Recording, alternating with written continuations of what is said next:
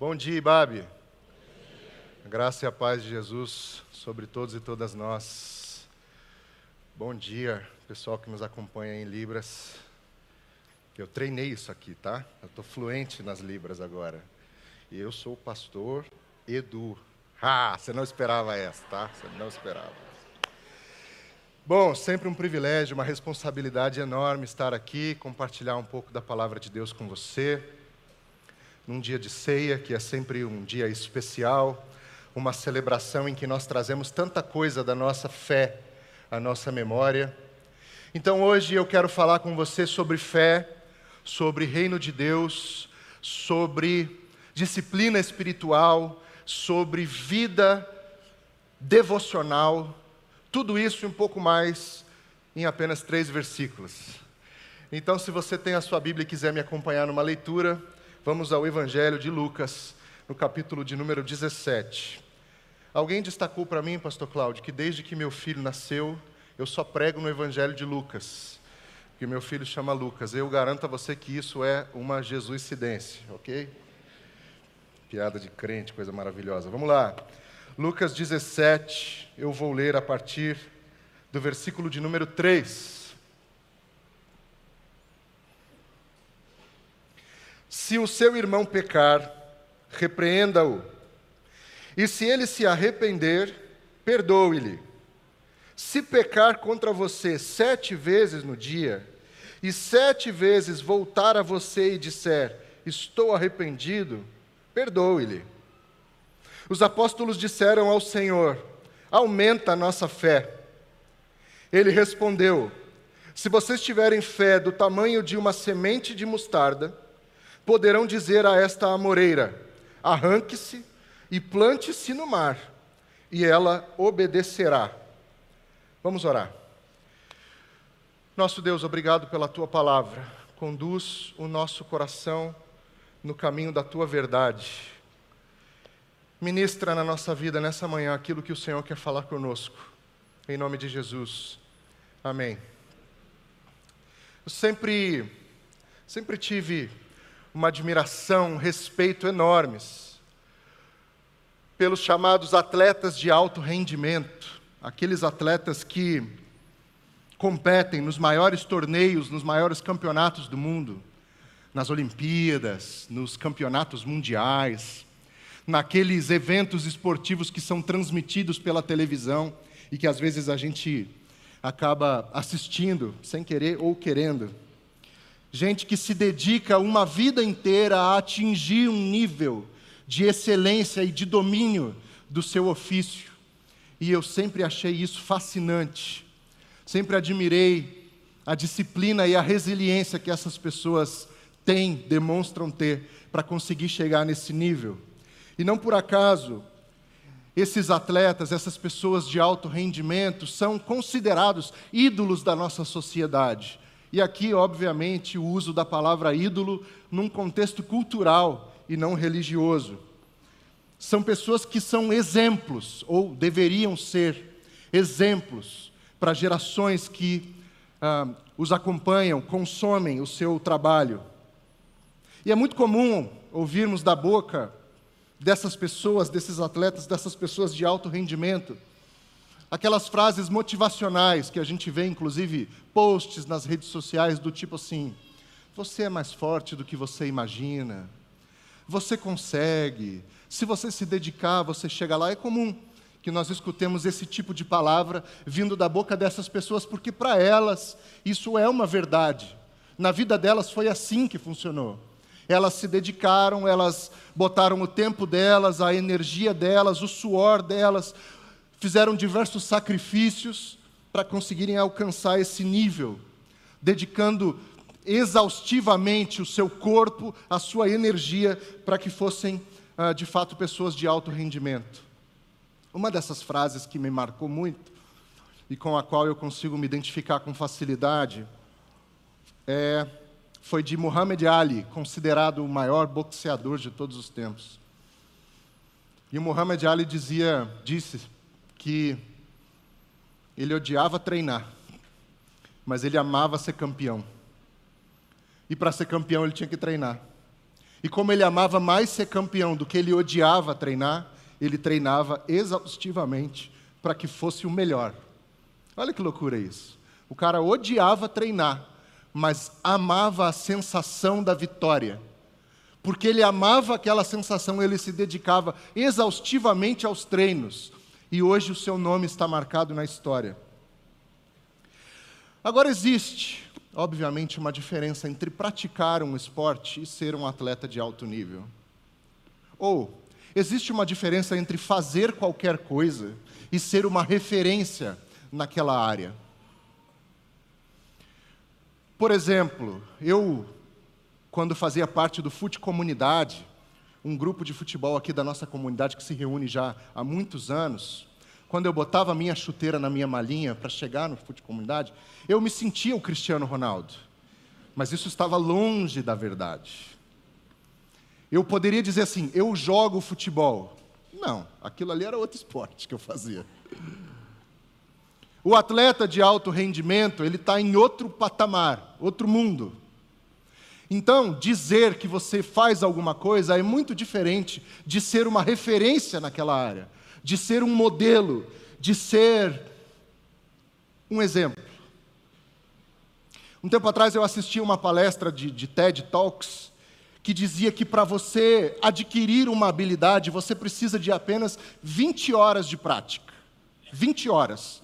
Fazendo alguma coisa, você já pode dizer que faz aquilo, ainda que você faça de, uh, uh, de uma forma iniciante, em um nível iniciante. Então você pega um instrumento musical e você se dedica a ele por 20 horas, você pode dizer assim quando alguém pergunta naquele churrasco de família: Pô, sabe tocar alguma coisa? Você fala, eu arranho um violãozinho. Com 20 horas você já aprendeu umas quatro músicas da Legião Urbana e aí você já toca, já faz o churrasco da sua casa. Se você assim é mais mais crente do que eu assim e não toca Legião Urbana no churrasco da sua família, com 20 horas de prática você aprendeu uns quatro hinos aqui que a gente toca. Às vezes tem três notas só, então você vai embora. É.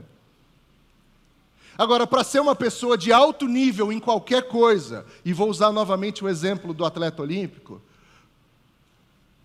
Estima-se que se precise de 10 mil horas de prática guiada para que se chegue num nível de excelência. O que é uma prática guiada? É você ter alguém que seja um referencial para você para que corrija seus erros, para que você invista essas 10 mil horas melhorando. Sem a prática guiada, eu poderia sentar naquela bateria e tocar 10 mil horas de bateria. Imagina isso, Will. Você ia sofrer, querido. Eu ia ficar 10 mil horas tocando errado. Isso não faria de mim um grande baterista. 10 mil horas, sabe o que são 10 mil horas? São cinco anos, oito horas por dia, de segunda a sexta. Aí você vai pensar, Edu, eu, eu trabalho na minha empresa 10 anos, segunda a sexta, oito horas por dia, e eu não sou essa referência mundial na minha área, não. É, acontece também. Acontece. Mas existe um abismo entre as 20 horas para você adquirir uma habilidade e as 10 mil horas, no mínimo, para que você seja um atleta de ponta. Nossa, Edu, maravilhoso isso aí que você está falando. Mas você quer chegar onde? Eu quero chegar no seguinte aspecto. Toda vez que a gente fala sobre atletas, alto rendimento, alto nível, a gente está falando sobre disciplina, sobre dedicação, a gente está falando sobre investir energia, tempo, suor, lágrimas em alguma coisa. E nós passamos o nosso mês de janeiro inteirinho falando de uma disciplina espiritual chamada oração. Uma disciplina fundamental para a minha vida e para a sua vida. Para aqueles e aquelas dentre nós que querem ter uma relação profunda e significativa com Deus, a oração é uma disciplina das mais importantes. E aí eu não sei como funciona a sua cabeça quando a gente começa a falar sobre disciplina espiritual. Porque assim como nós passamos o mês de janeiro falando sobre oração, eu passei o mês de janeiro pensando, eu não oro o suficiente. Eu passei o mês inteirinho de janeiro pensando, eu preciso orar mais. Ouvindo as pregações, participando da semana de oração, eu chegava a conclusões rapidamente dizendo: Meu Deus, a minha vida de oração perto disso é uma fraude. Eu me sinto terrivelmente aquém. Porque quando a gente fala de disciplina espiritual, a gente está falando de esforço também, de dedicação também, de empenho. As coisas espirituais exigem isso de nós também. E, de novo, não sei como funciona a sua mente nesse contexto, mas para mim, falar de disciplina espiritual inevitavelmente gera lá no fundinho do meu coração uma pontadinha de culpa, de pensar que eu poderia mais.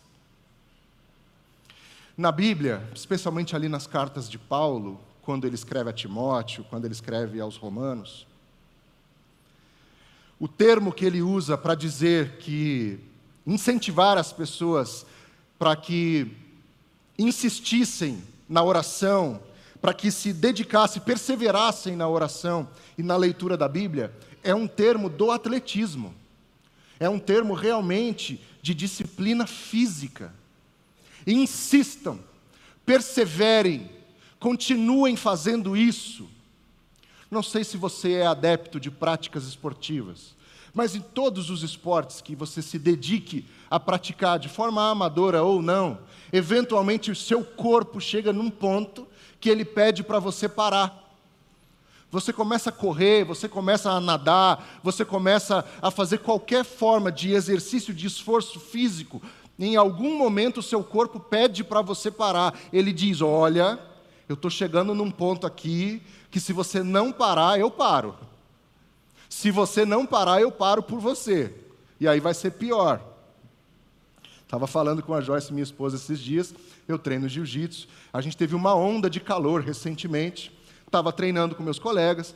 O, o kimono, a roupa que a gente usa para treinar, ela acrescenta uma dose considerável de calor ao nosso corpo, certo? Estava treinando, Robeiras, com os meus colegas de treino. Acabei um, um momento do treino, levantei, dei uma respirada assim.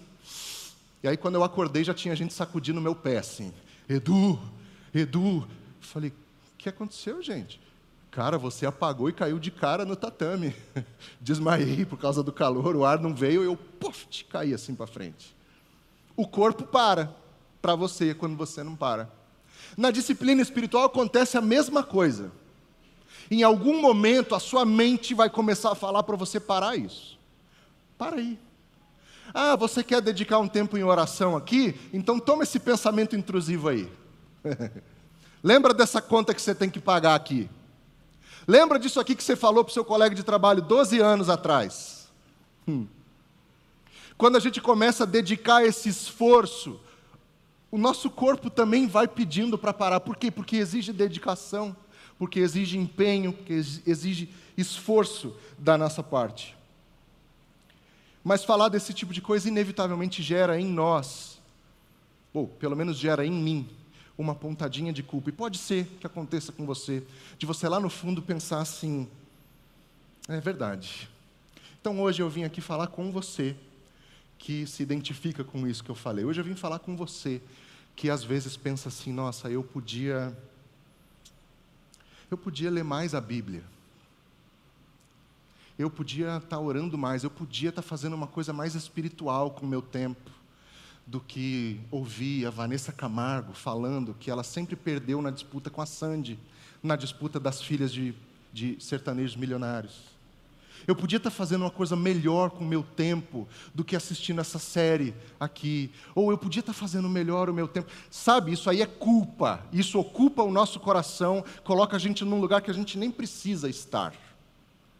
Mas se você, como eu, entra nesse lugar com, fa com facilidade, é contigo que eu quero falar.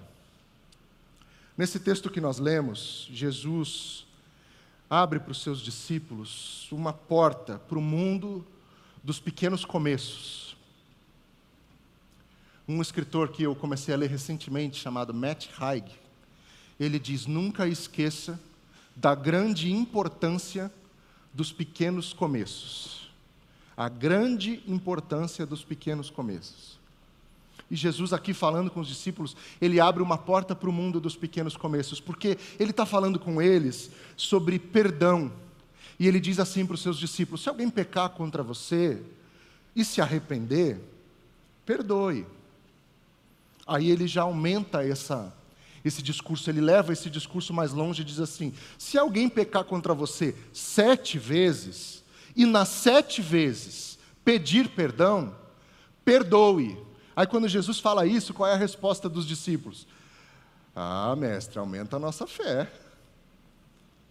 Porque os discípulos sabiam que perdão não é coisa simples. Os discípulos sabiam que perdão está intimamente ligado a uma relação profunda e significativa com Deus, porque de nós, da nossa natureza, de quem nós somos ao natural, perdão não faz parte de nós.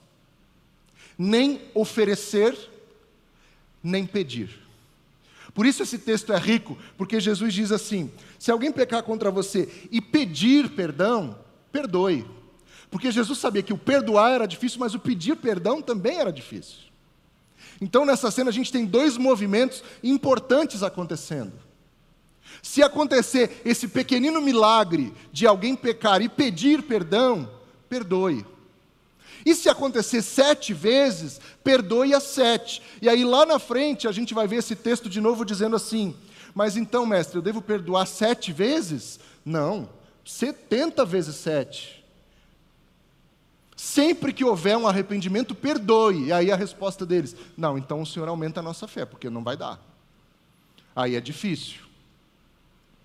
Porque os seguidores de Jesus, tanto os daquele tempo como os, os dos, dos, nossos dias, dos dias de hoje, os seguidores de Jesus conseguem reproduzir uh, uh, ideias e falas como essa.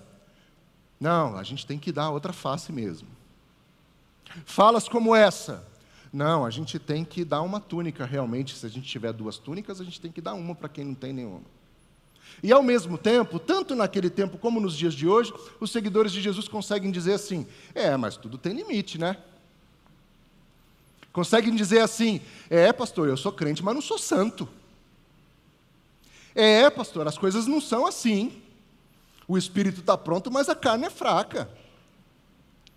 De alguma forma a gente consegue conciliar essas contradições dentro de nós, porque a natureza humana é de fato contraditória.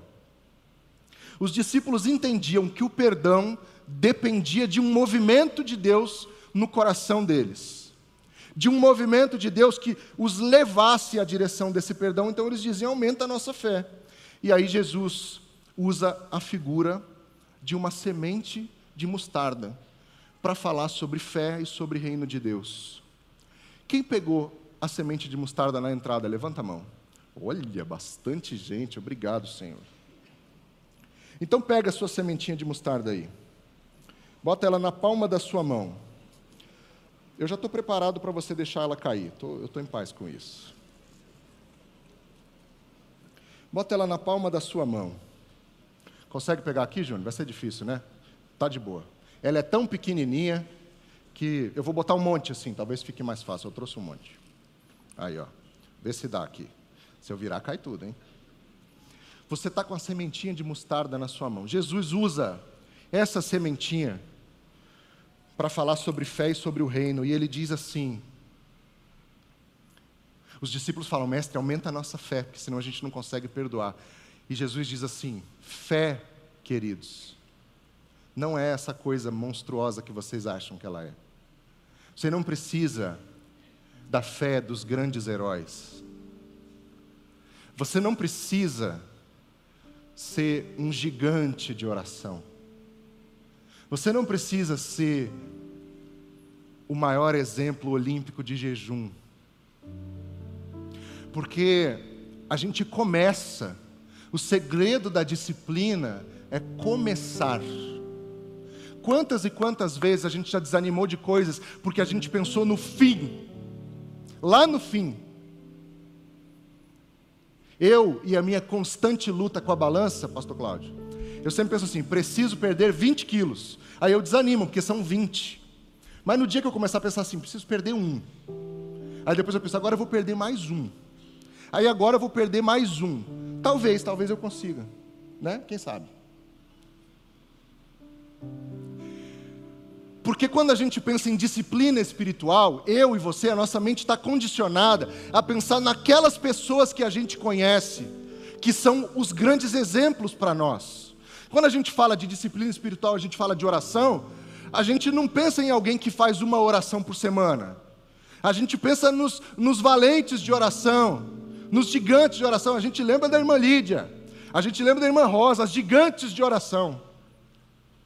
Quando a gente pensa em jejum, a gente não pensa na pessoa que faz um jejum, um jejum uma vez na vida ou está na morte. A gente pensa em Jesus, 40 dias no deserto. A gente pensa em Moisés, que foi 80 dias de jejum, sabia disso? Moisés, 80 dias de jejum, subiu o monte para pegar as tábuas da lei, 40 dias de jejum. Aí falaram, ó, oh, estão adorando o bezerro de ouro lá, desce lá, corre lá. Moisés desceu, mais 40 dias de jejum, por causa do povo adorando o bezerro de ouro. A gente pensa nisso. A gente olha para a árvore pronta.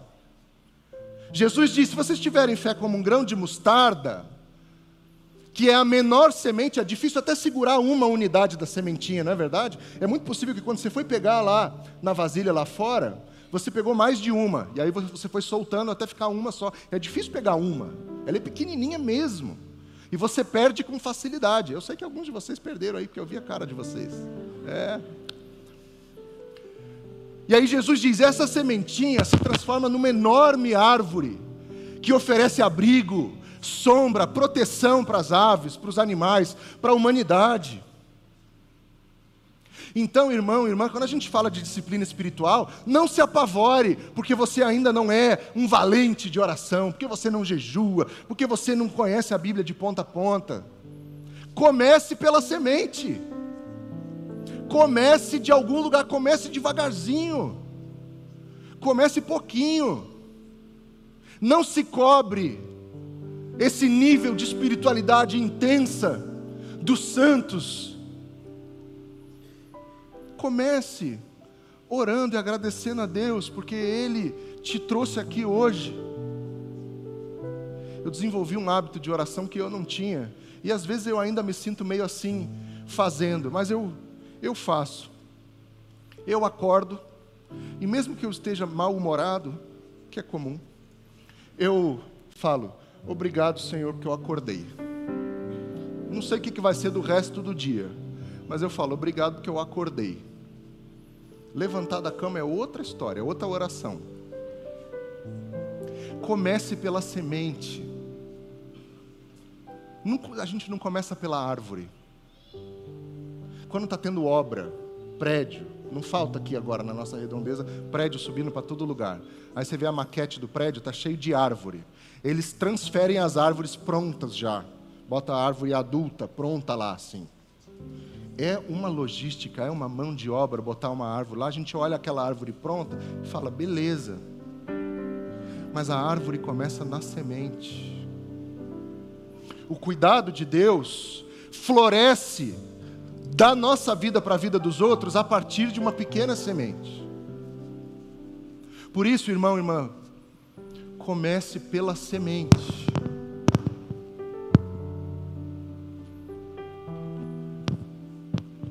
Dobra seu joelho. Se coloca diante de Deus e diz para Deus: Eu ainda não sou essa árvore frondosa que eu gostaria de ser. Eu ainda não sou essa obra pronta e acabada que eu gostaria de ser. Por enquanto, Deus, eu sou uma pequena semente, mas eu quero que essa semente floresça. Eu quero que a pequena semente que eu sou se transforme numa bela árvore, que, que, que forneça cuidado, abrigo para outras pessoas. A minha disciplina espiritual, a sua disciplina espiritual, irmão, irmã, ela começa não na obra pronta. Ela começa na semente. Quando a gente pensa no final, a gente desanima. Vou acabar com uma rápida história, consegui administrar bem o tempo, glória a Deus. Vou acabar com uma rápida história. No ano de 2019, influenciado pelo meu amigo pastor André Saldiba, comecei a correr. Saldiba, corredor, maratonista, comecei a correr. Correr. Me inscrevi numa corrida de rua numa prova de 10 quilômetros. Para você que corre, 10 quilômetros pode não ser nada. Para a pessoa que eu era naquele tempo, eu olhei e falei, gente, 10 quilômetros são 10 mil metros. 10 mil metros. É muita coisa. E aí eu comecei a treinar. Fui treinar, treinei um pouquinho, Robeiras, corri ali, ali. Comprei um tênis, vocês lembram? Vocês me ajudaram a escolher. Comprei um tênis, fui correr. Chegou perto da data da prova, eu tinha corrido o máximo que eu tinha conseguido fazer, quase tendo um ataque cardíaco, 6 quilômetros. Falei, gente, é quase o dobro disso daqui. Não vai dar. Eu quase desisti, porque eu olhei a distância total, falei, não vou. Aí meu amigo Vini Lima, corredor também, falou: Vamos, mano, eu vou contigo, vamos lá, vamos. Fomos juntos. No fim, consegui. Interessante, consegui. Completei a prova, sem caminhar, só correndo. Correndo naquele ritmo assim, né? Mas correndo. Acabou aquela prova, aí já pensei grandão. Falei assim: agora eu vou correr uma meia maratona. A meia maratona são 21 quilômetros. 21 mil metros. Sabe o que é 21 quilômetros? Tem alguém que mora em Guarulhos aqui? Levanta a mão. Tem, tem gente de Guarulhos aqui. 21 quilômetros é daqui da Ibabe até depois do zoológico de Guarulhos. A pé. Correndo. Suando. Imagina quem que se submete a isso voluntariamente, né, cara? Aí o que, que aconteceu comigo? Eu olhei os 21 quilômetros e falei, não vou desisti. Fiquei nas provinhas de 10 quilômetros ali mesmo. Hoje nem dois eu corro mais. Porque o, quando a gente olha o produto final lá, a gente pensa assim: eu não tenho a dedicação necessária. Eu não tenho essa disciplina, eu não tenho esse tempo. Eu não tenho essa força de vontade. Eu não tenho essa habilidade. Então, ainda porque você está pensando na árvore crescida, adulta, já formada. Mas se você começa a enxergar as coisas da perspectiva da semente, qualquer mudança é um avanço. Da perspectiva da semente, qualquer novidade é um crescimento.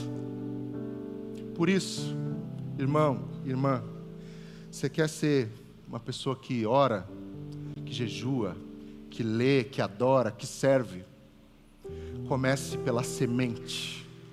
Deus abençoe você. Amém.